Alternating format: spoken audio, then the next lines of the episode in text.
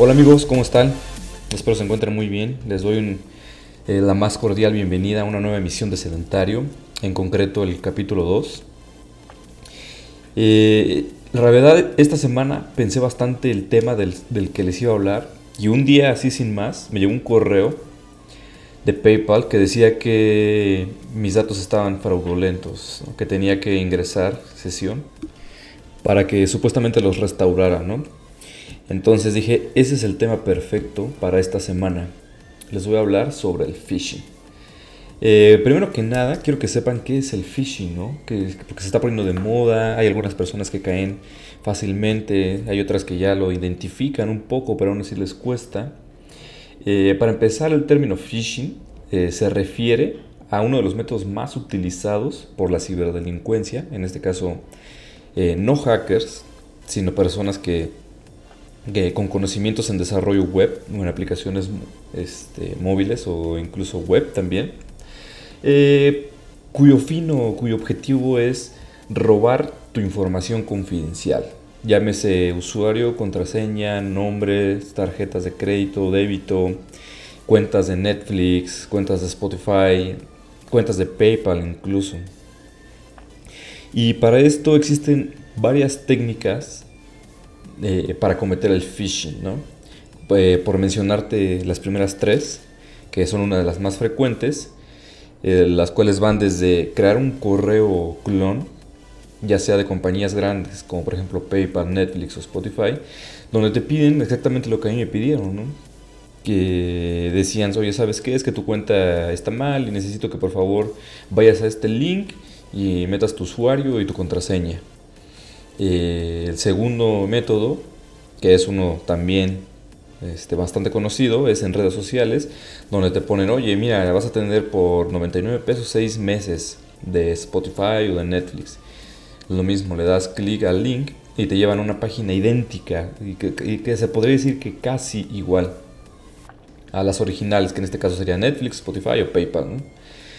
Y bueno, la tercera, que esa ya es un poco más laboriosa, es un poco más ya este, complicada de realizar, eh, consta básicamente en que la ciberdelincuencia realiza una página web eh, idéntica a ya sea un banco o una plataforma de streaming o cualquier plataforma de, que, bueno, que conlleve una transferencia este, de datos importantes, estos ciberdelincuentes la clonan y generan un, un bot el cual empieza a mandar información a todos lados, ya sea este, correos, ya, este, ya sea Messenger, e incluso WhatsApp.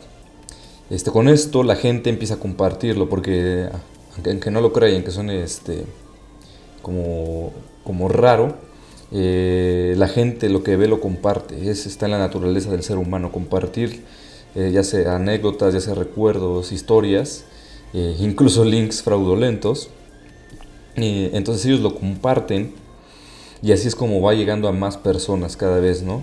Al final de cuentas te roban tu identidad, te roban tus tarjetas y te roban tu, dinero, ¿no? Que es lo, más importante.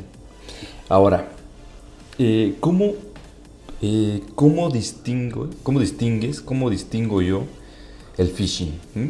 Ok, primero que nada tienes que tomar en cuenta tres cosas muy importantes. Los dominios. Un dominio es aquel eh, nombre que se le da a una página, ¿no? Que está hospedado en algún, en algún servidor.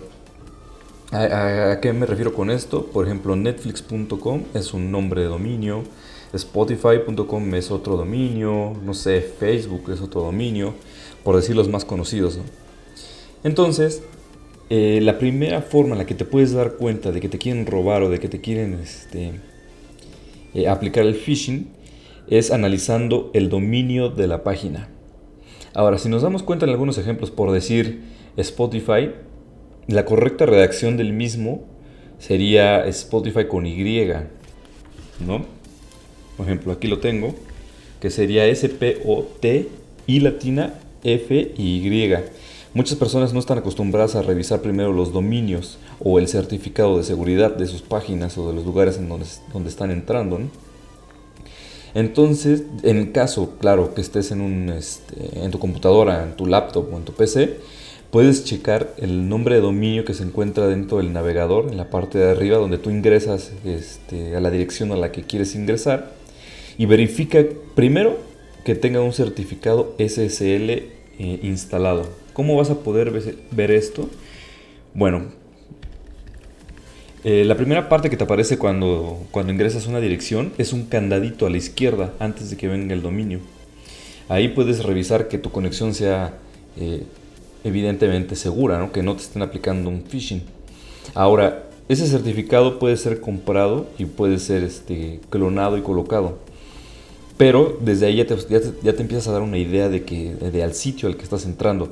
Si tú, por ejemplo, escribes Facebook y te parece que el candadito es parcialmente seguro o no seguro, es porque estás en phishing. Básicamente, eh, tú le estás dando autorización a los ciberdelincuentes de que te roben o de que tomen todos tus datos.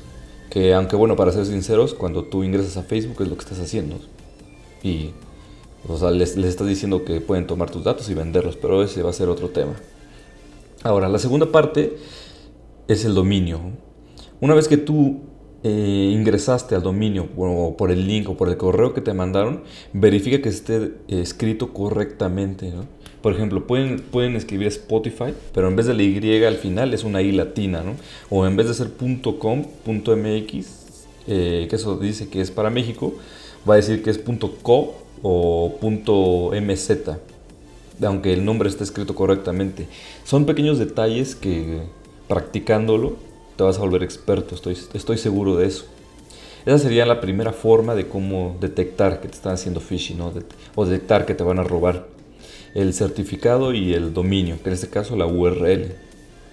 Ahora, otra forma, eh, en concreto, cuando vienen de los emails que recibes y que no se van a tu carpeta de spam, eh, que la mayoría de la gente es en los que cae, porque dice, oye, me está llegando este correo y estoy viendo que, pues que tengo mal mis datos del PayPal, ¿no? O del banco, o de Netflix, o de lo que sea. Eh, hay veces en que los ciberdelincuentes son tan precisos y le toman tanto tiempo hacer esos correos o esas páginas que básicamente lo dejan idéntico, casi perfecto. O sea, podría decir que es un 99.9% eh, está clonado el sitio. Pero lo que nunca van a poder clonar es la dirección, el dominio o la URL. Eso jamás lo van a poder hacer. ¿Por qué? Porque eh, las empresas ya tienen registrados esos nombres, ya los tienen de su propiedad. Entonces no es muy difícil que los lleguen a clonar. Yo, diría casi imposible. Eh, ahora, se pueden enmascarar esos dominios. Por ejemplo, tú vas a ver en el correo que va a decir de PayPal, ¿no? Y dices, ah, caray, es que sí dice que es de PayPal y sí parece igualito, pero no. En todos los, este, los servidores de correo, llámese Gmail, Hotmail, Yahoo, cuando tú ingresas a un correo, en la parte del, del, que te manda el correo, por ejemplo, en este caso eBay, ¿no? Que dice ebay.reply.ebay.com. Eh, si tú abres esa, este, ese usuario o ese apartado, que en este caso, por ejemplo, en Gmail, que dice para mí, tiene una flechita hacia abajo, si tú lo abres te va a decir la dirección exacta del correo que te está enviando, no, no la máscara que le ponen por, por arriba. Entonces ahí te vas a dar cuenta eh, básicamente de quién en realidad te está enviando ese correo. En caso de que, por ejemplo, PayPal, eh, la dirección real de la que te la está enviando sea, no sé, este servidor secure.3220, eso es porque te están robando. O sea, eh, Básicamente, si un correo te dice que es de, eh, por ejemplo, Apple Podcast y tú lo abres y la, dirección de correo electrónico en realidad es de Apple Podcast, te dices, ok, adelante, es un correo original, está verificado y no hay ningún problema. Ahora, si tú abres uno que diga oh, Apple y, cuando, y, la dirección URL que te marca dice, no sé, eh, Apple 3256. o cualquier otra letra, este, es 100% fraudulento. Los, los, los, correos siempre tienen que venir de un dominio existente. Eh, siempre tienen que estar respaldados ¿no? por alguna página o por algún sitio o por algún servidor. Por ejemplo, si tú, si tú te vas a, no sé, arroba hotmail.com, que en este caso mi usuario es tal persona, arroba hotmail.com, si yo escribo este, en la URL hotmail.com me va a redireccionar directamente o a mi correo o a la página de Microsoft. Eh, si tú escribes esos correos fraudulentos, la dirección que, con la que te quieren o te pretenden robar, lo ingresas en el, en el dominio o en el buscador, simplemente te va a llevar a una página inexistente o una copia totalmente de un sitio. Eh, eso, es, algo muy importante que tienes que tomar en cuenta y que básicamente tienes que practicarlo día a día, ¿no? Para empezar a identificar a los correos que, que te quieren robar o te quieren estafar. Y ahora, pasando a, a la forma 2, eh, que viene de las redes sociales, eh, cualquier persona puede crear una página de Facebook, meterle 20 dólares, 40 dólares y promocionar un sitio. Facebook no lo va a validar, Facebook no te va a decir este sitio es real, este no es real, esto es una broma o estas son noticias falsas, ¿no? Facebook no se encarga de eso. Cada persona tiene que ser lo suficientemente responsable para saber a qué está ingresando y a quién le está dando sus datos. Así que supongamos que tú entras a Facebook y te aparece un, un anuncio, ¿no? De Netflix. Te voy a dar dos meses gratis eh, en tu primera compra. Ahora, si eso es verdad, tiene que estar en un medio oficial de Netflix. Llámese Twitter o llámese su página web. Entonces, lo primero que puedes hacer para que te sientas más seguro al comprar es, eh, tu membresía mensual o tu membresía anual o lo que sea, es ir a esos medios oficiales y verificar que exactamente esté la misma promoción. Si sí está, entonces dices, ok, lo puedo comprar desde la página oficial, no es necesario que entre desde un link, desde un link externo. ¿Por qué? Porque hay muchas personas que se, hacen pasar como revendedores de cuentas o, cuentas falsas.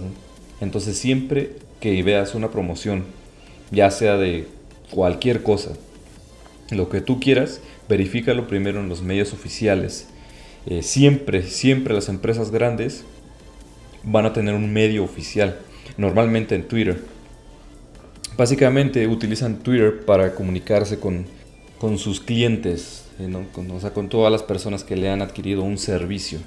Y en Facebook promocionan esos servicios. Eh, ya veremos después en algún capítulo eh, cómo es que las redes sociales este, te, inducen a comprar o a comunicarte. Pero bueno, eso es tema aparte. ahora, una vez que tú ya compraste o, ya, o ya le diste clic al link y ya verificaste que sea 100% real al momento de realizar el pago, porque puede llegar a existir el caso donde este, un intermediario haga la transacción, verifica siempre que te encuentres en un link seguro con lo del certificado de seguridad que ya te mencioné, que realmente te encuentres en el dominio en el que quieres estar y que la cantidad por la que vas a pagar sea eh, la, única y la final, porque luego te quieren agregar paquetes, quieren agregar otra cosita, pero bueno, eso es tema aparte. Ahora como un dato eh, extra, ¿no? Plus, eh, una medida de seguridad muy importante que todos deberíamos de tomar en cuenta y es más, todos deberíamos de aplicar, es que jamás cuando te encuentres en una red wifi pública, llámese parque, llámese Starbucks o yo no sé, llámese un restaurante, jamás ingreses tus datos en nada, en ninguna red social, ni compres nada, básicamente ni siquiera utilices esa, esa red. ¿Por qué? Porque así como tú estás entrando eh, a esa red pública, yo podría estar entrando a esa red pública y los dos podemos compartir, bueno, podemos ver qué es lo que se está mandando y qué es lo que se está recibiendo. Entonces, jamás lo hagas. Las redes públicas son lo más inseguro que existe dentro del mundo del Internet. ¿Por qué? Porque cualquier persona dice, oye, mira, esto es una red pública, me están dando wifi gratis, de lujo, voy a ingresar. Pues no. Eh, nunca se sabe si puede haber alguna persona con conocimientos este, necesarios o con conocimientos básicos en el robo de información que te puede estar traqueando los datos que estás mandando y mira, al rato tus cuentas vendidas y tus tarjetas de crédito en cero. Pero bueno, eso es un, pequeño este, desvío, ¿no? Estamos hablando sobre el phishing. Ahora, eh, existen páginas realmente muy buenas que te ayudan ya de forma visual a cómo prevenirte, a cómo este, eh, luchar contra ese, tipo de ataques, ¿no? Cómo, defenderte sería la palabra adecuada. Eh, uno de ellos es InfoSpyware, que es una página muy buena. donde te redacta básicamente de forma visual el qué es, cómo me defiendo, cómo lo noto y qué, puedo hacer en caso de que ya haya caído en alguna de esas trampas. Porque pues hay veces en que desgraciadamente por más que se quiera cuidar, la gente cae y le roban sus cuentas. Ahora, eh, una pequeña recomendación en caso de que si alguna vez eh, te llegan a atacar de esa manera, ya sea phishing, y tú caes, lo primero que tienes que hacer es cambiar el usuario y la contraseña de todo. Eh, un 80% de la población, desgraciadamente, utiliza o utilizamos el mismo usuario y la misma contraseña para muchas cosas, más la contraseña que a veces quieres variarle un número, a veces quieres variarle dos números, pero pues bueno, al fin de cuentas la mayoría de la contraseña es, es idéntica a una pasada que hayas tenido o incluso eh, todas las contraseñas son iguales, ¿no? Una sola para todo. Entonces si te, si te llegan a robar una, eh, por seguridad cámbialas todas. Después verifica con tu banco que no haya ningún, ningún este, movimiento extraño eh, y de preferencia si tú ingresaste datos bancarios o hiciste una compra eh, que obviamente es falsa, eh, inmediatamente llama a tu banco y reporta tu, tu, tarjeta o tu cuenta como robada, que te, que te lo repongan. Porque sí, es este, bastante peligroso, por decirlo así, ya que te van a robar tu dinero y en algunas ocasiones no lo vas a poder recuperar. Que bueno, ese sería el peor de los casos. Ahora espero que de verdad te haya este, brindado un poco de, de ayuda, ¿no? En este caso de cómo defenderte y cómo identificar esos tipos de, de ciberataques, que no necesariamente tiene que ser un hacker para, para robarte la información. A veces nosotros como seres humanos nos equivocamos y le decimos que sí a todo, no leemos, este, nos confiamos o no investigamos un poco más y pues desgraciadamente nosotros le damos la información a los atacantes, ellos no tienen que hacer un trabajo muy, muy duro para que nos roben la información. Y ahora estamos llegando al, final de esta emisión. Quisiera este, recomendarte, eh, ya que estamos en este periodo de cuarentena, eh, una plataforma de cursos muy buena donde puedes encontrar eh, cursos bastante accesibles y que tienen muy buen material. En este caso yo soy, soy desarrollador web, hago aplicaciones móviles y aplicaciones web. Te recomiendo todos los cursos de Fernando Herrera en Udemy eh, sobre programación, ¿no? Crear básicamente web apps, aplicaciones móviles, páginas web. Eh, esa es la recomendación del día de hoy. Ahora, de verdad espero que, que te la hayas pasado este, bien, un momento agradable, una charla agradable. Recuerda, yo soy Antonio Álvarez y bienvenido a Sedentario.